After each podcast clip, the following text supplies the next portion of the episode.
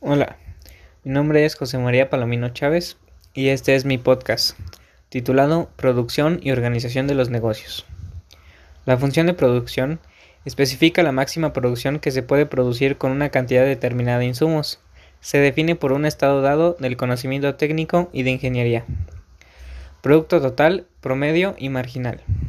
Si se comienza con la función de producción de una empresa, es posible calcular tres importantes conceptos de producción, producto total, promedio y marginal. Se, comienza por calcular el producto físico total o producto total, el cual designa la cantidad total de producción que se obtiene en unidades físicas. Una vez que se conoce el producto total, es fácil derivar con un concepto igualmente importante, el producto marginal. Recuerde que el término marginal significa adicional. El producto marginal de un insumo es la producción adicional que produce una unidad adicional de ese insumo mientras que los otros insumos permanecen constantes. El concepto final es el producto promedio, el cual es igual a, la producción total dividida entre las unidades totales de insumos. La ley de los rendimientos decrecientes, al utilizar las funciones de producción, es posible entender una de las leyes más famosas en toda la economía, la ley de los rendimientos decrecientes. La ley de los rendimientos decrecientes afirma que se obtendrá menos y menos producción adicional cuando se añadan dosis adicionales de un insumo mientras que los demás insumos se mantengan constantes. En otras palabras, el producto marginal de cada unidad de insumo se reducirá a medida que la cantidad de este insumo se incremente, si todos los demás insumos se mantienen constantes. Rendimientos de escala. Los rendimientos decrecientes y los productos marginales se refieren a la respuesta de la producción al incremento en un solo insumo. Cuando todos los demás se mantienen constantes, al aumentar la mano de obra mientras la tierra se mantiene constante, la producción de alimentos se incrementa cada vez menos, pero a veces interesa el efecto de aumentar todos los insumos. Debe distinguirse tres casos importantes. Rendimientos constantes de escala denotan un caso en el que la modificación de todos los insumos conduce a un aumento proporcional en la producción. Rendimientos crecientes de escala. También se le conoce como economías de escala. Se presentan cuando un aumento en todos los insumos conduce a un aumento más que proporcional en el nivel de producción. Rendimientos decrecientes de escala. Se dan cuando un aumento balanceado en todos los insumos conduce a un incremento menos que proporcional en la producción total. En muchos procesos, a medida de que se va incrementando la escala, puede llegar un aumento en el cual aparezcan ineficiencias. Eso puede surgir porque los costos de gestión o de control aumentan. La producción muestra rendimientos crecientes, decrecientes o constantes de escala cuando un aumento balanceado en todos los insumos conduce a un aumento más que proporcional, menos que proporcional o exactamente proporcional en la producción. Corto y largos plazos. La producción exige una sola, no solamente una mano de obra y tierra, sino también tiempo. Los oleoductos no pueden construirse de un día para otro y una vez que se instala duran décadas. Cambio tecnológico. La historia económica registra que la producción total en Estados Unidos se ha incrementado más de 10 veces durante el último siglo.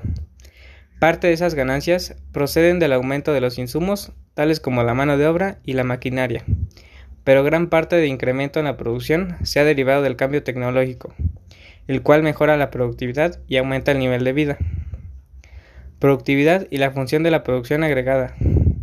Una de las medidas más importantes del desempeño económico es la productividad. La productividad es un concepto que mide la proporción entre la producción total y el promedio ponderado de los insumos. Dos variantes importantes son la productividad de la mano de obra, la cual calcula la cantidad de producción por unidad de mano de obra, y la productividad total de los factores, la cual mide la producción por unidad de insumos totales, típicamente del capital y de mano de obra. Crecimiento en la productividad a partir de las economías de escala y de alcance. Un concepto central en, economía es la productividad, término que denota la razón entre la producción y los insumos. Los economistas contemplan dos medidas de productividad. La productividad de factor total es la producción dividida entre un índice de todos los insumos, mano de obra, capital, materiales, entre otros. Mientras que la productividad de la mano de obra mide la producción por unidad de mano de obra. ¿Cómo pueden ser las como pueden ser las horas trabajadas. Cuando la producción crece con mayor rapidez que los insumos, este representa un crecimiento en la productividad. Organizaciones de negocios.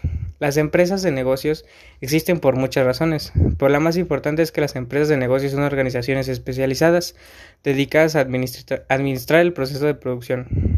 Entre sus funciones importantes está la explotación de economías de producción en masa, la obtención de fondos y la organización de los factores de producción. En primer lugar, la producción se organiza en empresas debido a economías de especialización.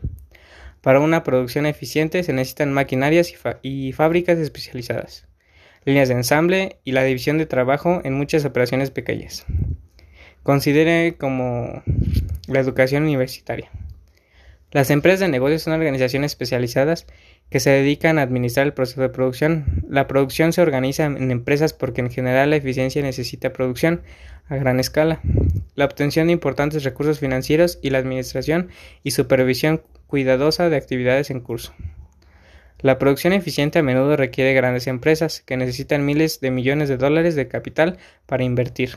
Las sociedades anónimas con responsabilidad limitada y una cómoda estructura de gestión pueden atraer enormes cantidades de capital privado, producir toda una variedad de productos relacionados entre sí y agrupar los riesgos.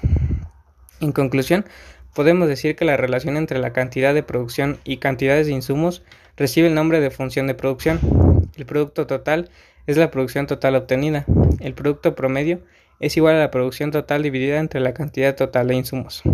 El producto marginal de un factor se calcula como la producción extra que se añade por cada unidad adicional de insumos siempre que todos los demás insumos se mantengan constantes. Y también que las empresas son organizaciones especializadas que se dedican a gestionar el proceso de producción.